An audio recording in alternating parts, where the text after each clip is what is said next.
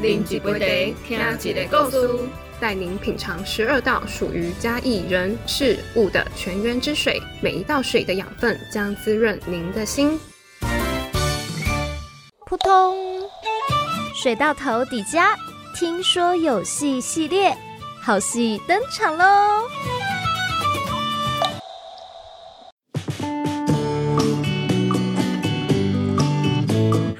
所有的听众朋友，大家好，欢迎您来到水到头底家啦！在今年，我们的系列叫做。扑通，好戏登场喽！那我们今天的来宾非常的多，让我们一一的来介绍他们。首先，第一位呢，他是一位说书人，同时呢，他也会做绘本，他也是非常会写故事的作家。在早上呢，他也跟孩子们呢有非常精彩的互动了。我们一起欢迎呢，这是故事里有光共好实践协会的曾淑华老师，他还有一个非常可爱的名字，叫做猫管家老师，你好。听众大家好，呃，我是来自嘉义县故事里有光共好时间协会的猫管家。是的，今天呢还有三位可爱的小朋友，对吧？好，他们都是来自在地的埔子国小六年级的小朋友。郑文训，Hello，文训你好，大家好。是的，还有两位同学，一位是李千佩，千佩好，大家好。好的，还有一位蔡怡姐，大家好。好的，还有这三位小朋友最美丽的老师，对吧？哦，都点头。好，我们欢迎朱晴怡老师。老师你好，哎，各位观众大家好。是是是，哦，所以我们今天一共有五位朋友来跟我们一起参加这一次的节目。如果呢，这个说书人可以呃讲的一口好戏，说的一个好故事呢？就可以让原本的这个故事啊更加的加分。我们就要邀请今天的猫管家老师啦。老师早上呢有跟这些孩子们呢，哎，简单的介绍怎么训练，像是观察力，还有呢怎么样从一个照片里面呢去延伸出只有自己才讲得出来的独一无二的故事。这也是老师您本来就有在做的事情。对，哼，老师跟大家介绍一下，像故事里有光，平常在做什么？这是一个怎么样的协会呢？呃，我们是一个呃三月二十五号才成立的一个协会。那其实我们本来我们的前身呢是一个呃非盈利的一个公益的图书空间。那一样，它也是位在铺子。那我们里面有非常多的藏书，呃，有包括绘本，然后还有故事书。那我们会呃。不定期的举办一些说故事的活动，然后都是免费的，让小朋友来参加。对，那我们已经在铺子这个地方耕耘了快五年了。那五年了，我们嗯聚集了一群的家长啊，然后我们有社工，也有心理咨商师。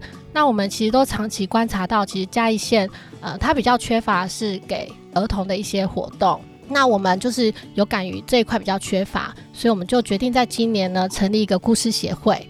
那有一个协会之后呢，我们就有更多的人力，然后更多资源，可以来推广儿童呃故事以及阅读这一块。嗯，了解，把资源带到普子了。服务的孩子大概都几岁？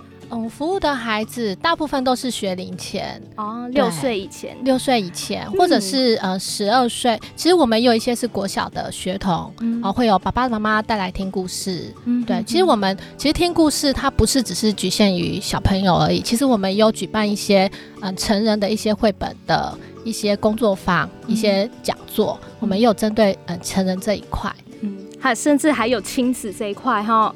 哎，如果培养这个亲子之间的感情，或是爸爸妈妈也在透过绘本跟小朋友找到一个话题，这也是很棒的活动。嗯，对。那像猫管家，您是因为爱猫才叫猫管家吗？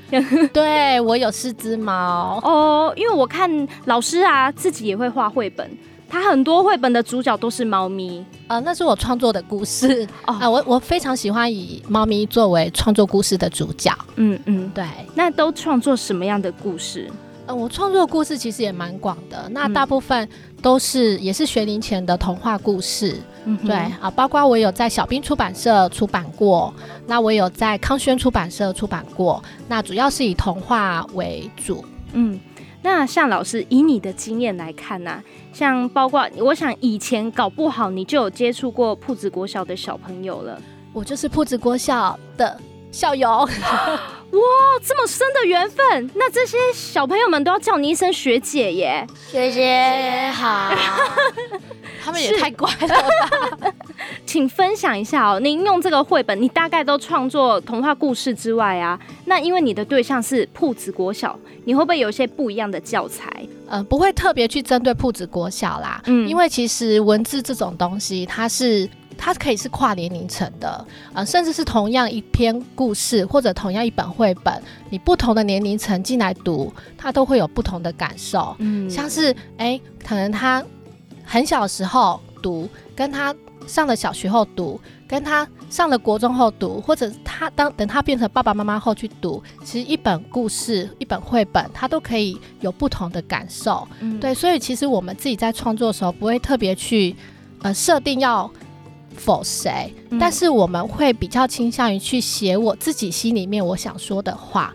我把我心里面的感受，我想说的话，我想要传递的理念，我把它用一个完整的故事去传递出来。嗯，那其他的人他要去接受到什么样的资讯，那其实这个就是很看每个人个人的主观。嗯，那像老师你带过这么多学生，办过这么多活动了，你有没有看见有一些小朋友或者是家长，他透过这个绘本的，或是说书的，哦，或是自己创作的手作的课程？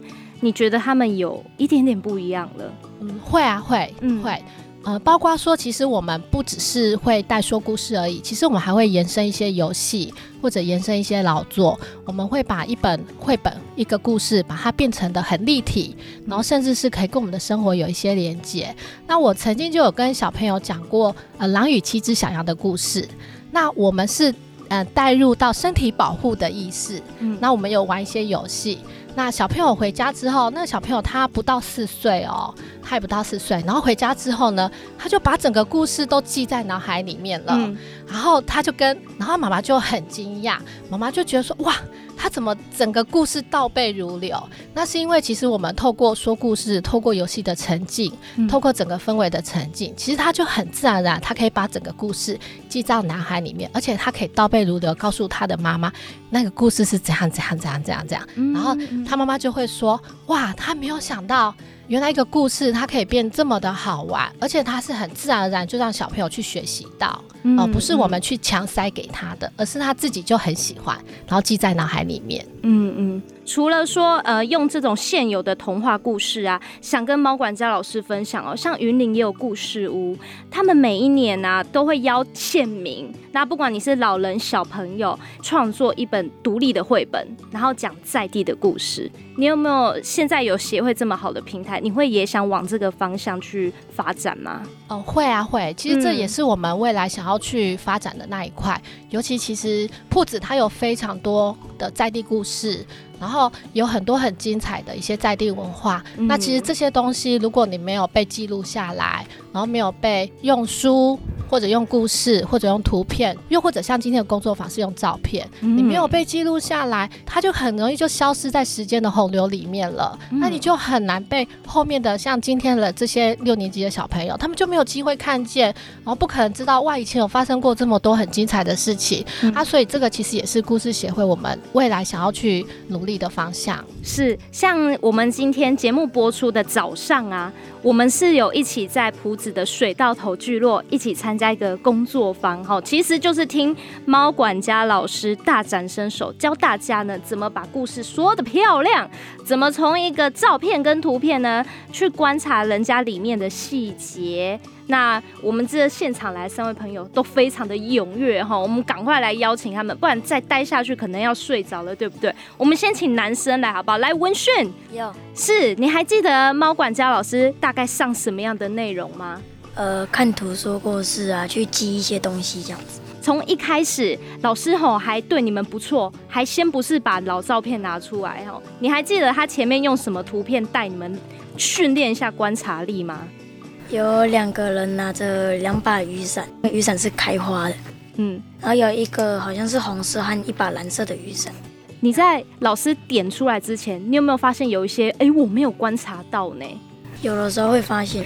老师后来有没有提供一些方法，说哎你可以从这张图里面的什么方法去观察这张图片？还记得吗？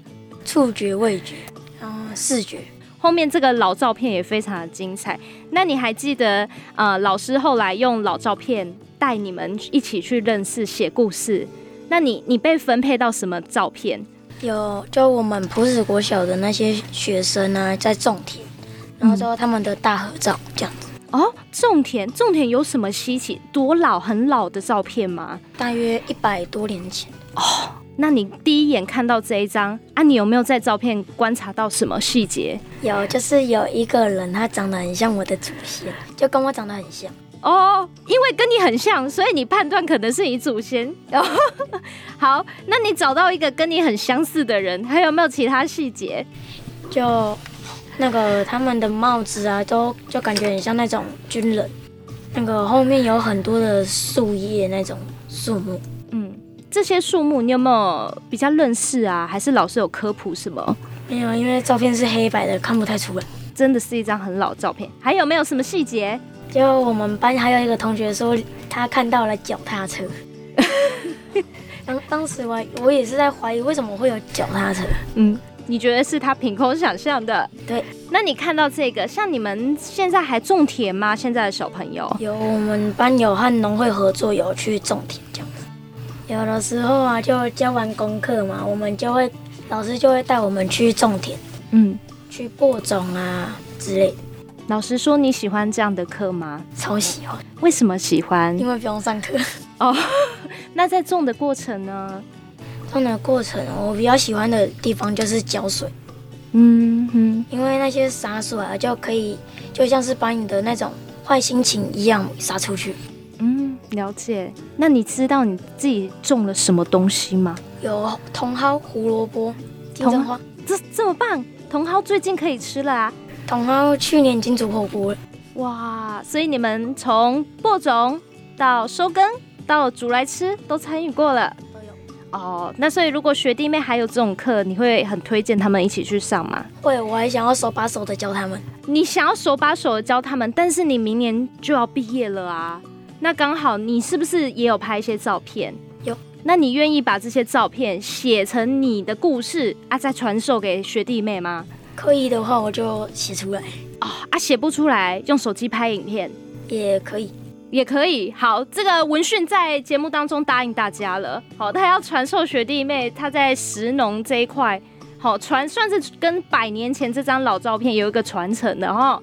好，那接下来我们还有两位小美女啦。好，我们先来问一位，来千佩，你也是分发到这张照片是吗？对。好，那还。在这张照片之前，有没有对这堂课哪一个部分你最喜欢的、最有印象深刻的？就是老师会带我们认识图片，然后让我们看图说故事，然后教我们怎么怎么说故事会比较生动，然后大家会更想听。以前你在听故事，有没有遇过那种讲故事好无聊的人哦？有。那今天跟猫管家这样比起来呢？猫管家老师讲故事很好听，而且很生动。你觉得生动的 pebble 在哪里？他为什么可以这么生动？因为他有加入表情啊、声音啊，就是还有图片。嗯，然后猫管家老师还在课堂上面讲说。图片是讲故事最吸引人的地方，所以我们千佩已经有掌握到这个精髓了哦。那你也来分享一下，当你看到这张老照片，也不一定是这张，如果你看到别组的照片，你也有兴趣，也欢迎你跟我们一起分享，好不好？我们今天有看到一组的照片，是铺子国小少棒队得到冠军的跟奖杯拍照的照片，然后呢，他们。少棒队啊，跟全国打之后呢，就冠军，然后到国外，到美国比赛，然后被被别国的都歧视说，哎，我们都好像会打赢你们，然后结果最后铺子少棒队啊，就是就是全部都打赢他们，然后得到全国冠军，就是就是铺子国小就会被大家看见这样子。对对对，后来还进军国际，对吧？对，国际这一站要不要也跟大家描述一下？就是呢，一开始。他们对意大利的人，他们都是觉得说，哎，我们一定会打赢你们。然后结果最后，他们有一个投手跟王建民很像，就是每局都给他们三振出局，然后打了六局就变成十八比零。哦。然后就铺子少棒队就赢了。哦。而且一一战成名哦，还让对方挂零。对。嘿，最后还报了世界冠军。对。哦，打响了这个名号，甚至现在铺子国小也还有棒球队。那你你听完这个故事啊，像在学校有没有教过这个方面的故事，在地的故事？有，也听过少棒队的故事吗？有听过。但是跟今天老师这样子介绍的方式比起来，哪一个你会更印象深刻、更有趣？今天老师介绍的比较生动，然后而且我也都把这个情景也都印在脑海里面，所以我觉得老师讲的。比以前老师讲的还要更生动，对不对？现在回去哈，晚上睡觉就会想起一球、两球、三球、三振，一球、两球、三球又三振，三振了十八次，好。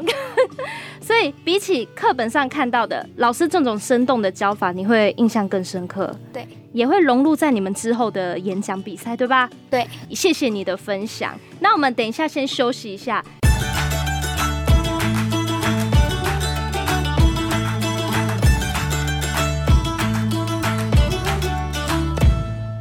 好，欢迎继续回到节目现场哦。今天呢，三位小朋友都非常的棒。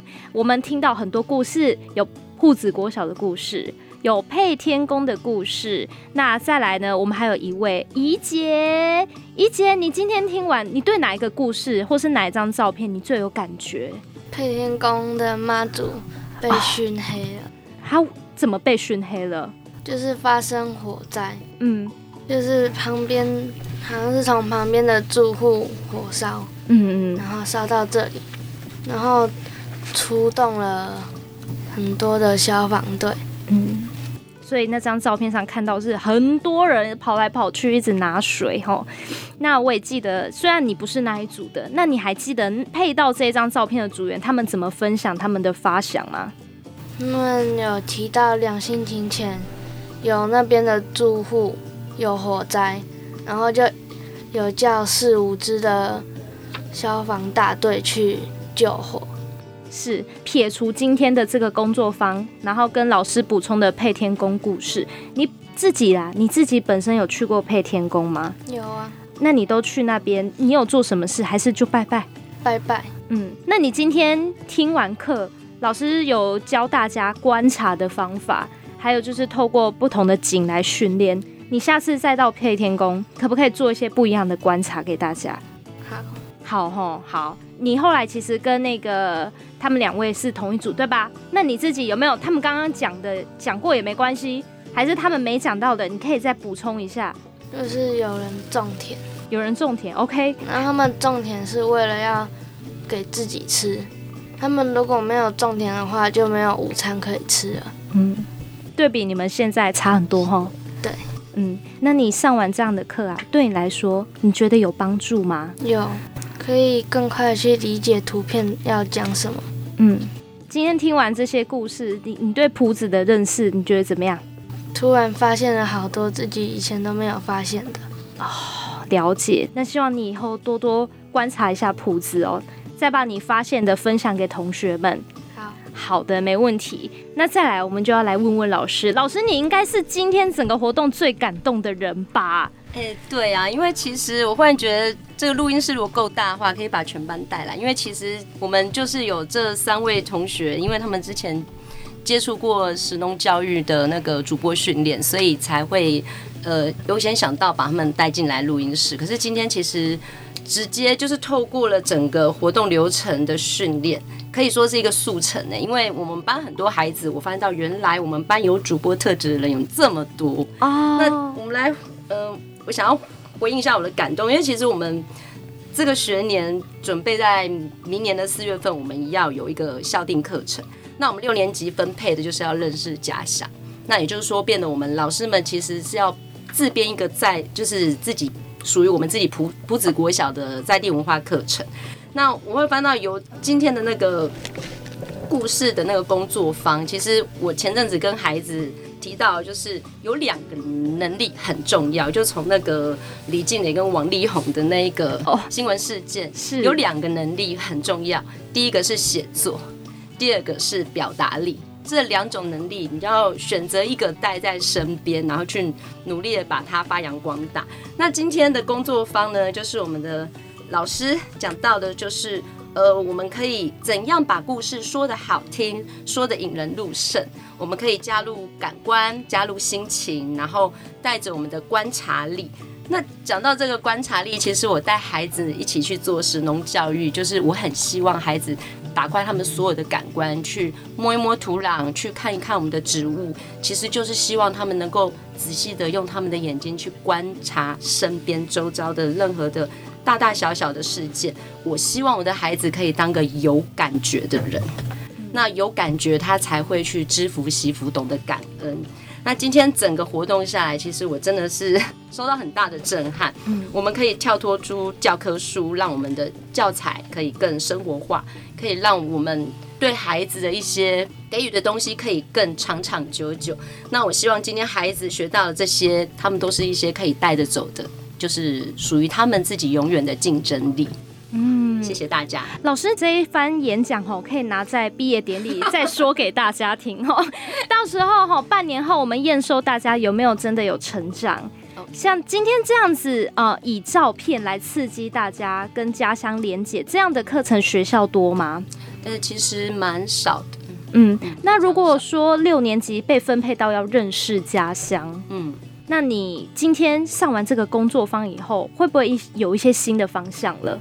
呃，大大致上在我们的那个教材编辑上面，我可能会有一些方向可以跟我们的学年老师一起去讨论。嗯，因为老师自己哈，其实也算新著名。好，你不是在这边出生的啦？对，嗯，但是也在这边耕耘，也算半个普子人了。是的，以你的角度来观察，甚至老师过去。啊，他有一个非常厉害的事迹。今天虽然有猫管家这个这么厉害的说书人跟作家在，但是老师以前也当过绘本作家，也出了一本绘本的，写的是谱子的故事。是是，嘿，这个历程啊，稍微跟我们介绍一下，然后是不是以后有机会带着我们这些小朋友，跟你一起再写第二个绘本？当初是大概我刚来普子国小的时候，其实还。算是比较懵懂无知的时候，就是学校突然接给我这一个任务，哎是跟文官局合作，然后就是云科大来协助我们，就是完成了一个属于我们的家乡故事绘本。那我们那时候的主题就是把它放在我们埔子开元路的老街。那因为我们开元路本身是很有特色，也很有故事性的一个素材，所以我们的绘本就叫《勇闯蜈蚣镇》，因为我们的开元路的老街设计成是像。呃，无公正的那种模式，那他有很多他的故事啊，然后可以去诉说。那我们就加上一些孩子的一些臆想世界，去把这个故事整个创作出来。那其实整个整整我们创作一年的过程，其实是非常艰辛跟困苦的。因为第一个，我本身我是理工出身的背景，我不大擅长写作跟说故事。然后第二个就是我。整班的孩子，其实本来相较之下，这一班孩子是很会绘画。常常我在他们的美术作品，我会受到感动跟惊喜。可是我之前带的那一届孩子，是全班没有人，没有孩子去学过呃一些美术训练。所以呃，我们要画绘本的话，其实从写故事，我们就是一个一路上来跌跌撞撞，然后接下来要创作画面，然后。我记得那时候我们写完故事，那我们的总编就说：“你这个故事有办法写，有有办法画出画面吗？”其实我们就互看，嗯，对呀，怎么办呢？嗯，那故事写出来了，可是要把画面画出来呀。可是我们还是想办法去尝试。就是那一本绘本，如果有看过的朋友，应该印象很深刻，因为里面我们结合了铺子的刺绣，然后结合了我们铺子这边大康朗的一个特色，我们竟然拿康朗叶。去把它剪成小蜈蚣，把它放在很多个故事的那个绘本内页的角落。那我们的主轴就是用拼贴跟那个粉彩去把我们的很多的故事，就是画面把它呈现出来。其实真的，如果还要让我再去做一本绘本的话，是蛮大的挑战。可是如果天时地利人和都对的话，我还蛮愿意尝试的。哦，对对对。所以那一本绘本是您跟学生一起从。不管是脚本还是绘画的图，嗯，是一起完成的。对，哦，这一本叫什么名字？大家可以 Google 一下，《勇闯蜈蚣镇》。三位同学们都有看过吗？有，有哦。哎，文讯哦，真的哦。教室里看完觉得怎么样？不敢相信是学长姐在你这个年纪做出来的，就知道了之前配天宫是怎么形成的。像你这样子听完以后，如果要你写一本铺子的绘本，你会想写什么？呃，普子配天宫每年的妈祖诞辰，哦，你想写妈祖诞辰的故事？那你你会负责写还是画？两个。哦，老师，我们现场找到想要写绘本的人员了啊！希望明年我们可以有这个故事诞生吼，不一定是绘本，但是也许有一本专属他的故事书。如果说那个文讯他们要邀请你们两位一起加入这个绘本的行列，你们 OK 吗？OK。那今天我们的这个猫管家老师，老师啊，您本来也是做绘本好作家这一块，为了今天这个老照片新故事，应该也科普不少。破住为在的历史对不？对，昨天晚上备课备到一点多哦，等于说，因为你自己也要再做一次功课，对，了解。所以其实像他们有导师，由学校带领着孩子做绘本，包含你自己，你本身就已经有写的经历，你觉得他们可能会遇到怎么样的挫折困难？嗯，我觉得可能从一开始收集资料就需要花一段时间。那收集资料完之后，你可能还要去去无存精，你可能要去筛选，哎，哪一些资料它是适合变成故事的啊？因为并不是所有的资讯都可以用，有些资讯它可能比较没有故事的点啊，它可能也许很有。在历史上它是很有意义，但是它可能变成故事就没有那么的吸引力。那所以这个东西就是还是需要呃去被筛选的。那筛选完之后，呃，因为其实故事它本身就是一个组织与架构，那你还还必须去啊把想想要用什么样的架构组织把它变成一个故事。再来还要进入到文字，你要怎么用文字去呈现，然后用图画去呈现，那还有版面啊，你要怎么去？例如说全页的，你要画全页的呢，又或者是画插图而已，哈，或者一页你要放几张插图，那这个又牵涉到版面的配置，嗯，对，那其实要做成一本绘本，其实是啊真的很不容易，所以老师很很厉害，我可以想象中间的过程是有多么的辛苦这样子，那尤其又是老师必须带着那么多的学生，那变成是老师要有一个整合的能力。然后学生也要有彼此之间的磨合，可能看谁要画画啊，谁要写文字啊，那可能也有可能小朋友写出来的文字不能用哦，那怎么办呢？好，这个又牵涉到润饰，哈，对，所以其实要做成一本绘本，其实它是一段蛮长的路要走的，嗯，对。接下来协会不是也想要出跟在地比较有关的故事吗？嗯，对。这个部分如果老师在想跟铺子国小今天有机会这样子一起合作，未来我们可以有一些想象。嗯，会啊，会啊，会啊，有，而且老师这边已经是有经验的，相信老师呃一定可以也会有一些经验可以跟我们分享。嗯，对。而且像今天呢，我们才短短一个早上的工作坊哦，用大概三张哈不同故事的老照片，就可以得到学生这么多有创意的回馈了。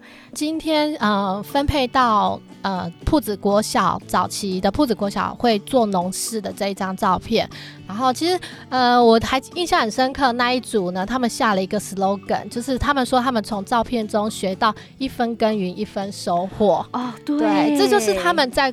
看这张照片的时候，啊，看到照片之外，他们自己内化成他们自己的感受。对，他，我觉得这就是今天我也觉得还蛮惊奇的地方。好，所以老师所谓的老照片新故事，什么叫做新故事？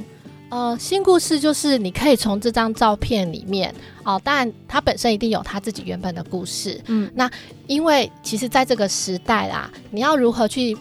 让别人去想要听你的故事呢，其实就是你要有自己的东西，你要有自己的特色。那什么是自己的特色、自己的东西呢？而且是别人模仿不来的呢？就是你自己的生活经验。呃，其实呢，如果你要说一个故事啊，要如何说的好听，说的吸引人呢？啊，如果你只是单纯的表达一个，嗯，比如说我好难过，比如说我好开心，我好生气，那可能别人他没有办法真的那么去感同身受。那其实我们可以从营造出一个画面感。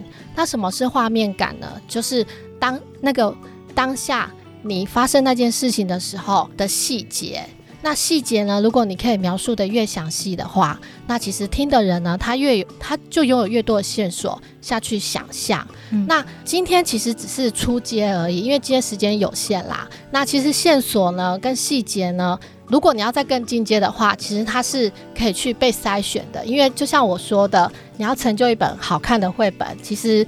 它是需要去无存精的。那我们今天只是做一个初阶，就是让小朋友如何去从照片里面去观察，哎，有什么东西，然后这个人有什么动作，然后再激发他们的想象，哎，到时候的天气可能怎么样啊？像是今天有小朋友说，他们可能在大太阳底下种田，嗯，对，然后很看起来很勤劳，然后看起来很辛苦，对，就是诱发他们的想象力。然后其实这些东西就会让你说出来的画面会更有吸引力。